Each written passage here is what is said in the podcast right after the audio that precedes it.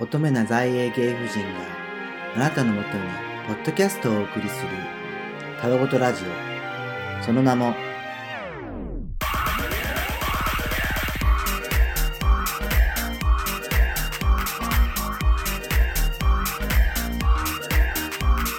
英国婦人のたわごと。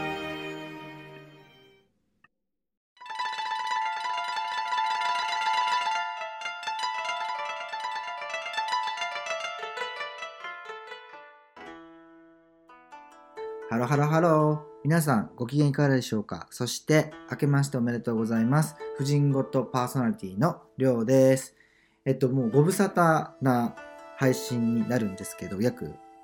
2週間、3週間ぐらい、もう重い重度の 風邪をひいてしまって、あのもう、なんだろう、モチベーションとかもそうですし、もうなんか、ちょっと気分がというか自信がなをちょっと失ってしまって、えっと、ちょっとね、やっぱ年明けてからね、改めてちょっと気持ちを持ち直して、新しい年に、あの、婦人ごとをまた復活させて、更新を続けていきたいなと思います。えっと、本当に、あの、まあ、遊ばせながら、まあ、メリークリスマスとか、まあ、2020年お疲れ様でしたとか、本当あの、ね、収録したかったんですけど、まあ、まさかのね、本当に人生で多分、一番重度な風邪だったんじゃないかなと思います。なんかもう本当に、え、厄年だっけ？とか、すごい本当になんでこんな 目に遭わなきゃいけないの？ってぐらい、本当に結構やばくて、えっとね、12月の中旬ぐらいにまあ風邪ひいてしまって、その時にちょうど旦那さんが日本に出張が重なってて、本当に誰も面倒見てもらえない状態だったんですよ。いつもの風邪だったら、まあなんだろう、温まって、なんだ生姜系の料理作って、もう体をすごい熱くして、もうなんか風邪を追い出すみたいな感じでいつも毎年直してるんですけど、なんか今回もう1日経って、あ、ダメだ、2日経ってダメだ、3日経ってもダメだみたいな。で、こんな熱も下がらないとかあるとか思って、なんか多分コロナなのかなとか思って、あの、検査したんですけど、ネガティブで、次の日もネガティブで、あ、じゃあインフルエンザなのかなとかって思って、で、すごいレーザーで打たれたことないんですけど、レーザーで打たれてるような、本当に頭痛が止まらなくて、本当頭痛薬飲んでも止まらなくて、もう本当にちょっと恐怖を覚えたというか、え、もしかしてウイルスが頭にいっちゃったと思って、そしたら、え、死んじゃうじゃんとか思って、すごいちょっと嫌な気分になって、ちょっと焦ってたんですけど、薬飲みながら、まあ、ご飯軽く、あの、まあ、フルーツとかヨーグルトとか食べていたら、なんかだいぶちょっとだんだん良くなってきて、まあ、その、レーダーに打たれる痛みもなくなってきて、まあ、ちょっと数日はね、あの、ま体がだるくて関節が痛かったりとか、鼻水とかね、喉の痛みがあったんですけど、喉飴飲めたりとか、ちょっといろいろね、症状に合わせて自分でケアしてたんですけど、で、あ、治った治ったと思って、旦那さんもちょっと帰ってきて、一緒にご飯食べようと思ってちゃんと料理して久々に。それでご飯作ったら味見ができなくてあれ？匂いもしないじゃんと思って。したら味覚と嗅覚がその後遺症とか後々の後遺症でなくてえー、どうしようと思ってこんなの本当にあるんだと思ってちょっとあんまり信じがたくて周りにいたんですけどなんかちょっと信じがてえなと思って いてで実際自分になってちょっとすごいショックでなんか次の日もならなくて治らない治らない治らないっつって今もまあ味とかも本当に最初の一口目とか分かるんですけど、まあ、二口目とか三口目とか分からなくて味覚とかあの嗅覚がなくなっちゃった時に医者の友達に相談してしたらその鼻はねなんかこうトレーニングしなきゃいけないらしくてこうウイルスがその神経に行ったことによってその匂いとかがもう分からなくなっちゃってるからそういう風な練習が必要なんだよとかっていうので、まあ、ちょっと強いものコーヒーとかなんだろうえっとまあ、ココナッツとかなんかそういう強い系のものをなんか食べたり飲んだりとかしてちょっと練習したりとか味覚はなんかサプリメントとかオメガ3とか飲めばあの良くなってくよってことでオメガ3を飲んだりとか違うサプリメントビタミン系のサプリメント飲んだりとかしてたら、まあ、徐々に良くなってきて本当に今はねまだ味を感じることができて匂いを感じることができるので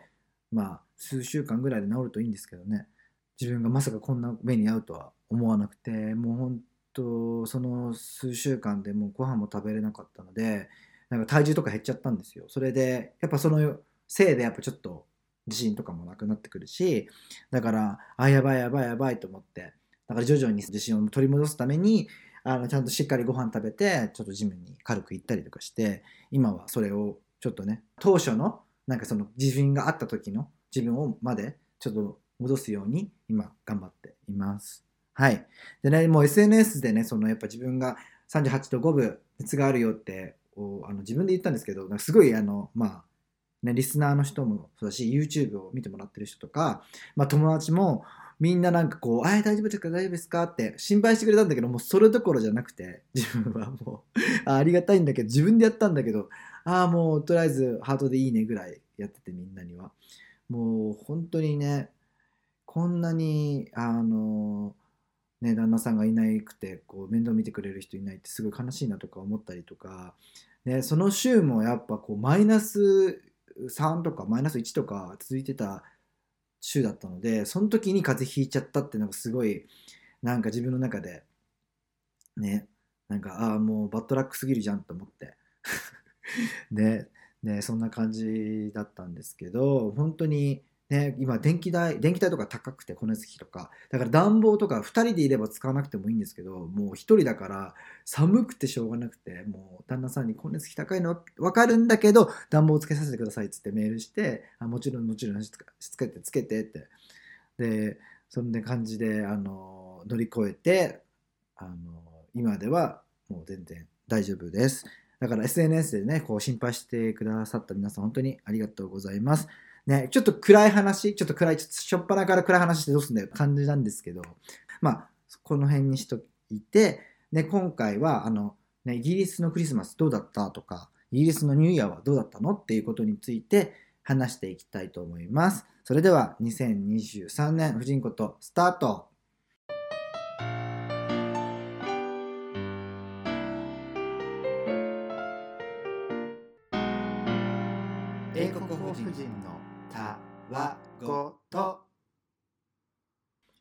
はい。で、まずね、イギリスのクリスマスも、まあもうね、なんだかんだ言っても1月っていうかもうニューイヤー超えてる2023年なんですけど、ちょっとシェアしたいなと思って、まあ、イギリスはなんかこのクリスマス文化結構強くて、やっぱ、なんだろう、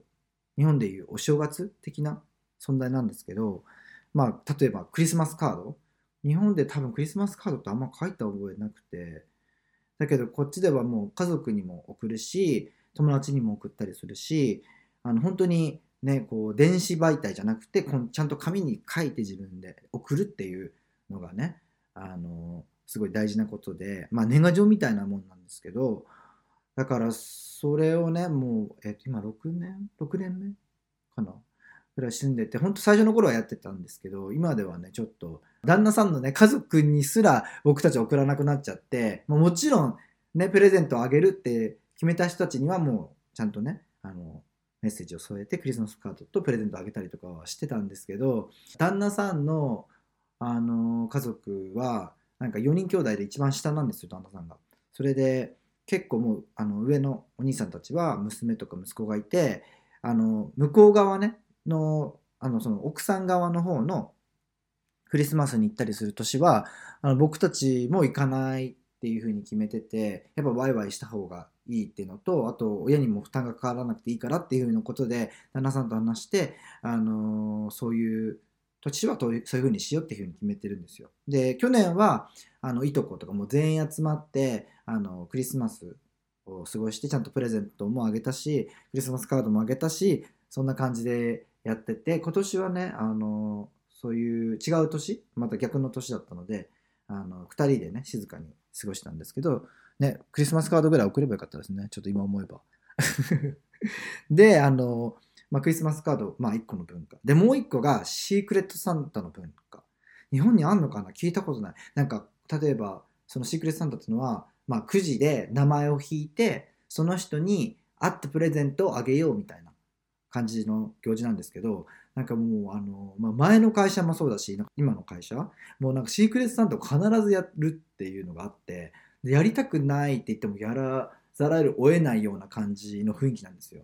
でもう、えっと、前の会社だったら3年続けてやっててなんかもう毎回よくわからないプレゼントというかいらないプレゼント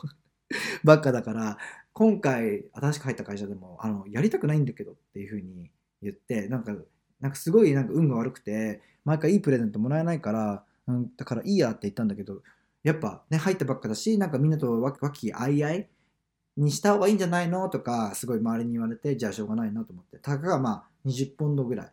だからなんだ3000円以下ぐらいなのでまあやればみたいな感じでまあいやいややったんですけどね案の定ねなんか当たったのがあのジャパニーズコミックスのなんかチェーンソーマンってアニメわかりますかね？まあ今すぐ多分流行ってるからわかると思うんですけど日本に住んでる方はね。でその漫画のなぜか知らないけどドイツ版。でそのくれた人もドイツ人じゃなくて全然なんだえっとポーランド人の人かな。とあとよくわからない漫画2冊もらって。であのまあねくれた人分かったからえなんでドイツ語のあのチェーンソーマンくれたの？みたいな言ったらええドイツ語だったの？僕あのちゃんと英語だと思ったのにって言われてあそうなんだと思って。でも僕は漫画を読むにしろやっぱ電子媒体で読むしあのできるだけねやっぱねちょっと物とか増やしちゃうタイプなんで、まあ、旦那さんにも物買うなって言われてるしだから本当にもうもらった時にあどうしようと思ってで同僚に話したらえ欲しい欲しいっていう人がいたから、まあ、物々交換で交換して内緒でねもちろん。まあそんなことをしてしまったんですけどねやっぱ捨てるよりはマシかなと思思ったんですよね。まあ捨てちゃいけないし絶対そういうのって、うん、だからあのね欲しい人にあげて僕はなんか代わりにチョコレートをもらいました。ね皆さんもやったことあるのかなこういうのって。まあでも日本だったらあれかプレゼント交換みたいなのはあるのかな。うん。ね。で旦那さんに聞いたらイギリス的にシークレットサンタはどうなのみたいな。まああるけどそんな別になんだろうやらなくてもいいんじゃないって思うけどやっぱ会社とかそういうねあのところではやることが多いんじゃないのっていうふうに言ってました。はい。ね。まあ文化言ったから次はねご飯何食べんのってことなんだけどクリスマスディナーはねターキーが主流ででも今はもうねすごいもう全然違うのかな。みんなお肉食べたりポーク食べたりとかあとウェリントンっていうあのまあちょっとマッシュルームというか、まあ、ベジタリアン用のあのメインがあったりとかそれにローストとかねあのベジとかカリフラワーチーズとかあと緑茶プリンとかねそういうのがあってその料理はターキーは多分食べれないけど似たような料理はねサンデーローストっていうのがあって本当に結構似たような料理が食べれるからもしねそうロンドンに来てああクリスマスミールみたいなの食べたかったなっていうふうに思った人がいたらそういうサンデーローストに行ってクリスマス気分というかクリスマスミール気分が味わえるからまあ来た人はちょっと行ってみてもいいかもしれないね。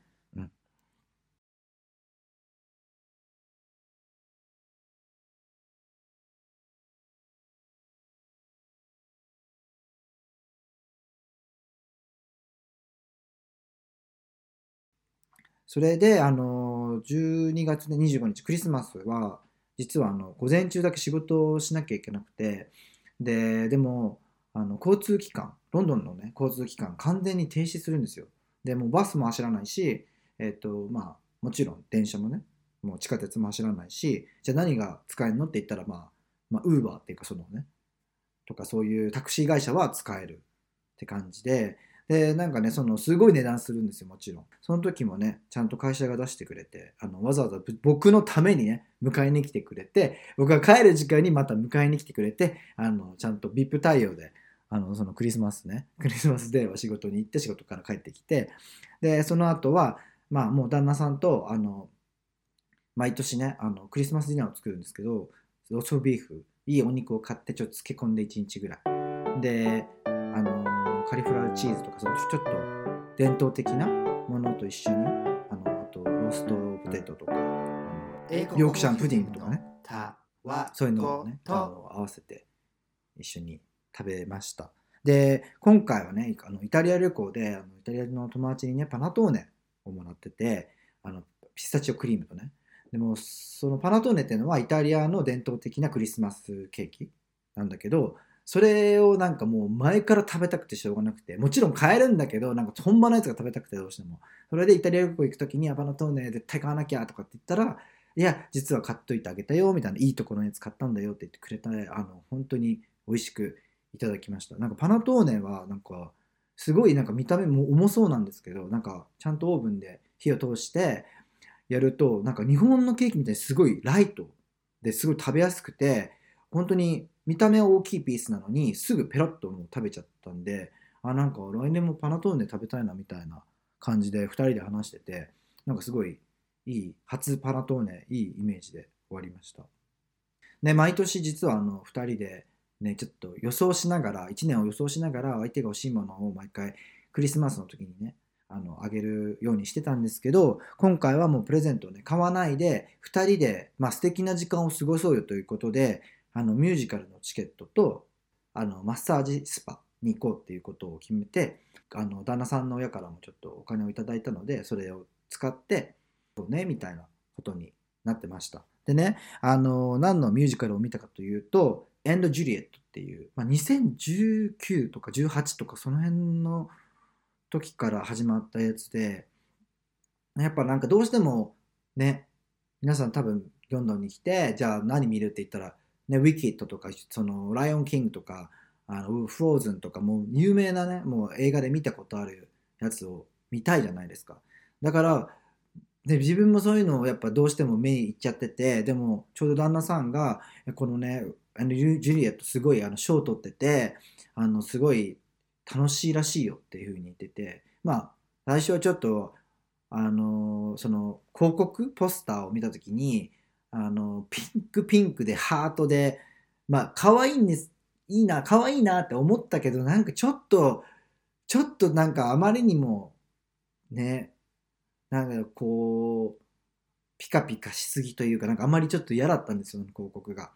で、実際に、まあ、見に行くってことになった時に、まあ話のね、内容を見てたら、まあシェイクスピアのね、ロミアのジュリエットあるじゃん。話で、話だとね、本当の話だとロミオとジュリエットってまあ亡くなっちゃうんですけど、もし亡くならなくて生きていたらどうなってたんでしょうっていうのを、まあ、あの、ディレクターの人が考えて作られたのがエンド・ジュリエットっていうミュージカルなんですよね。で、実際に見たら本当になんか、なんだろう、もう感動してすごく。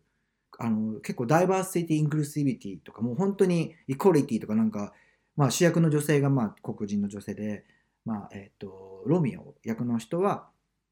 白人の人なんですけど本当にダンサーとか後ろにいる方とかもアジア人とかあの本当にもういろんな人種含めた方がキャストでいてなんかすごい混じってすごいいいミュージカルだなと思ってこう空想で作られてるからこういうなんだろう今というか、まあ、現代風のミュージカルが作られててすごい僕的にはすごい感動してそれを見てて。それだけではなくてもう LGBTQ も入り混じってたし、すごいね、あの、いいあのミュージカルでした。あの、もしね、ロンドンに行く機会があったら、ぜひ本当に行ってほしいぐらい。なんか本当に友達来たら行ってほしいとか思うし、おすすめのミュージカルです。で、曲もね、あの、90s の曲がすごい使われていて、まあ、90s の曲を歌うんですけど、例えばバックストリートボーイズとか、アリアナ・グランデ、クイティ・ペリーとか、ジャスティン・ティンバーレイクとかの曲が、名曲がね、あの使われていて、ちょっと替え歌でね、キャストの方がね、すごいあのもう素敵な声で歌ってて本当に感動的なショーでした。ロンドンに住んでんのになんでこんなにミュージカルに行ってないんだろうって旦那さんと話しててだからもうちょっとね今年はねそういう鑑賞するってことせっかくロンドンにいるんだからね。もちろんこの先も多分ロンドンにいるかもしれないしねもしかしたらね、どっか引っ越さなきゃいけなくなっちゃうかもしれないし、だからこの機会はすごいちゃんと、ね、ここに住んでるという機会をちゃんとうまいこと使って、あの、行かなきゃねっていうふうに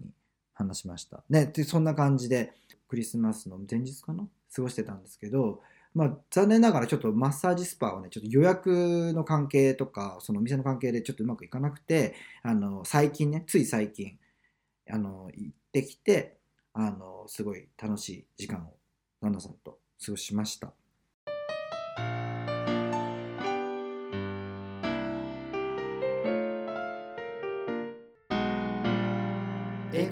人のたわごと。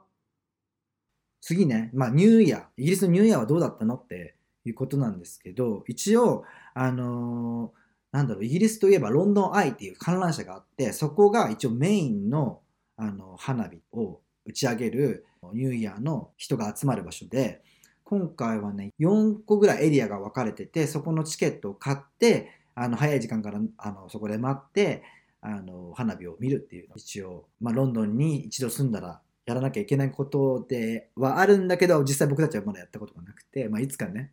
やらなきゃいけないなと思ってせっかく住んでんならね。そう。でそれのロンドンアイの近くにあのビッグベンとかもあってそれがすごいねこううまいことねコラボして花火がすごい綺麗に上がってて本当にテレビで見たんですけど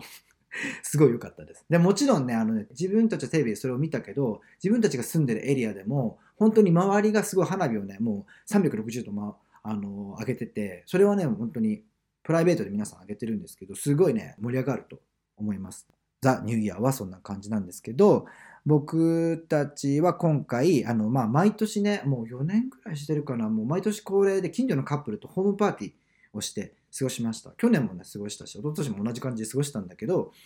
えっと今回はあの本当にこじんまりまあいつものメンバープラスその中の友達で集まって、まあ、シャンパンとカクテルとか作ったりとかしてスナックを食べながらカラオケをして でカラオケナイトのニューイヤーだったんですけどでカラオケ歌ったらもういつの間にか11時45分とかになっててああやばいやばいと思って自分はな毎年あの年越しそば担当なのでで本当にここ数年23 3年前ぐらいからエビ天がなんかあのウェイトローズっていうあの結構高めのねスーパーで売り始められててあもうこれでいいやと。思ってすごいちっちゃいエビなんですけど、まあ、全然美味しいしだからそれを買ってオーブンに入れてでもう自分はだしのティーバッグでだしを取ってもう本当にちゃんと本格的にねあの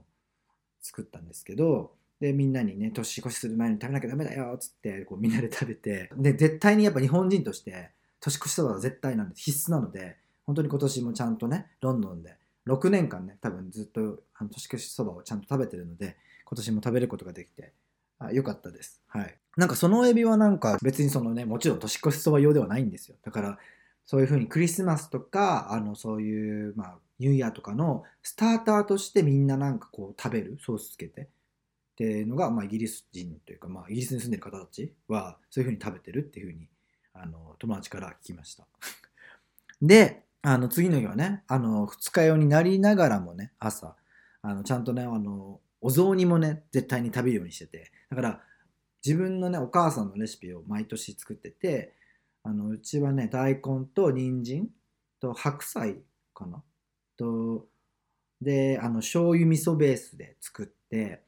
あのあと鶏肉だ。鶏肉もも肉入れてあのそれが結構うちの親のあのお雑煮なのでそれを作ってあのお正月気分を味わいました。で残念ながらねおせちはね今回あの頼まなくておせちってそもそもやっぱなんかなんて言うんだろう。日本人でも苦手な人多いじゃないですか。もうこれしか食べたくない。栗きんとんしか好きじゃないとかそういうのもあるからんだから個人的にもなんか全部食べきれないしそんなねいくらだろう。1万円以上するしあまあ心配はするけどと思ってでもまあいっか今回ぐらいはと思って。おせちは別にそんな自分的には好きじゃないのでそんな感じではい。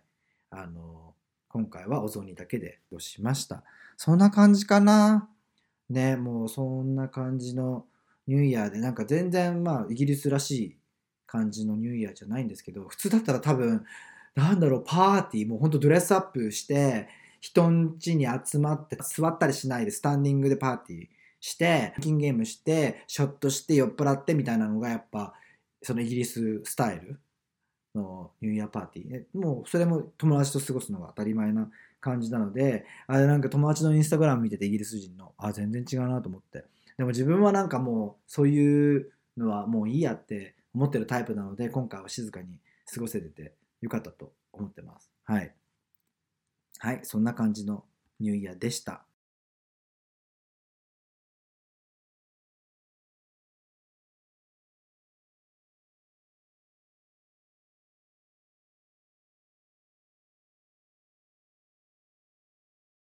はい。ということで、あのね、最後にね、ちょっとね、個人的にね、今年のイギリス生活の目標をね、ちょっと言いたいなと思って、まあ、ね、言っとくことによってさ、あの、叶ったりとかさ、ちょっと吸う部分あるじゃないですか。だから、あの、口に出して、あの、今回勝ち取るぞというか、そういう気分で、あの、ちょっと発表していきたいと思います。で欲張りにもね、ちょっと4つぐらいあって、まあ、なんなんでこんな、あの、かけてるんだっていう感じなんですけど、やっぱちょっとね、も、あの、志は高くね、いきたいので、はい。じゃあちょっと発表していきたいと思います。まず1番。あのね、この間、まあ、そういうふうに体調をね、崩してしまったから、ね、本当にそれで体重とかね、減って、あの同僚に「ええ痩せた?」とかって言われてそれもちょっとショックで、まあ、友達にも言われたんですけどだからうわもう絶対にま元の体重に戻ってそれよりもさらに上を行くと思ってだから今回もうね、えっと、今週も年始始まってからも連続でジムに行っていてプロテインも買ったしあの食生活もねちょっと見直す形で頑張っていきたいなと思って。あのとりあえず今体重がもともと6 5 6くらいだったんですけど今年はね100あの70キロぐらいあの目指して頑張っていきたいと思います。で次2番。今やりたいことがね去年から実はあったんですよ。やりたい仕事がじゃあ今の仕事はどうなのってことなんですけど今の仕事オファーもらってあのやらせてもらっててで別にまあもちろん好きなんですけど別にそのずっとやりたい仕事ではないんですよね。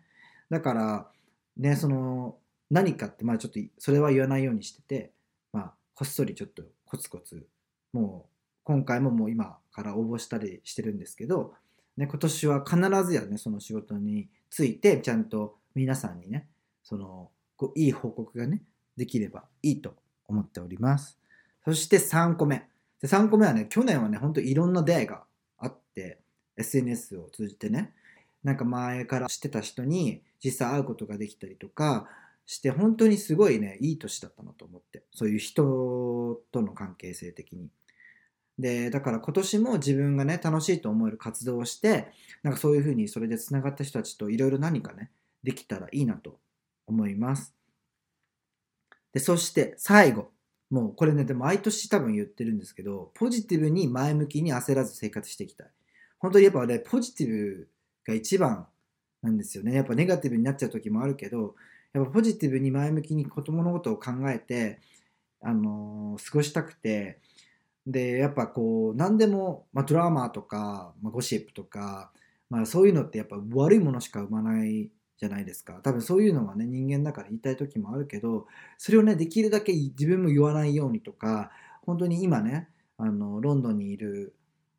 友達とかも本当にこういい関係を保っていきたいんですよ本当に息抜きができる関係性でいたいのでそういう関係性が持てる人たちとあの過ごせたらなってふうに思ってます。はい。一応4つ以上です。ね、皆さんの今年の目標はちなみに何ですか？ね、もしね、それで、あの、シェアね、あの、コメントとかでぜひシェアしてくれると嬉しいので、よかったらコメントをしてください。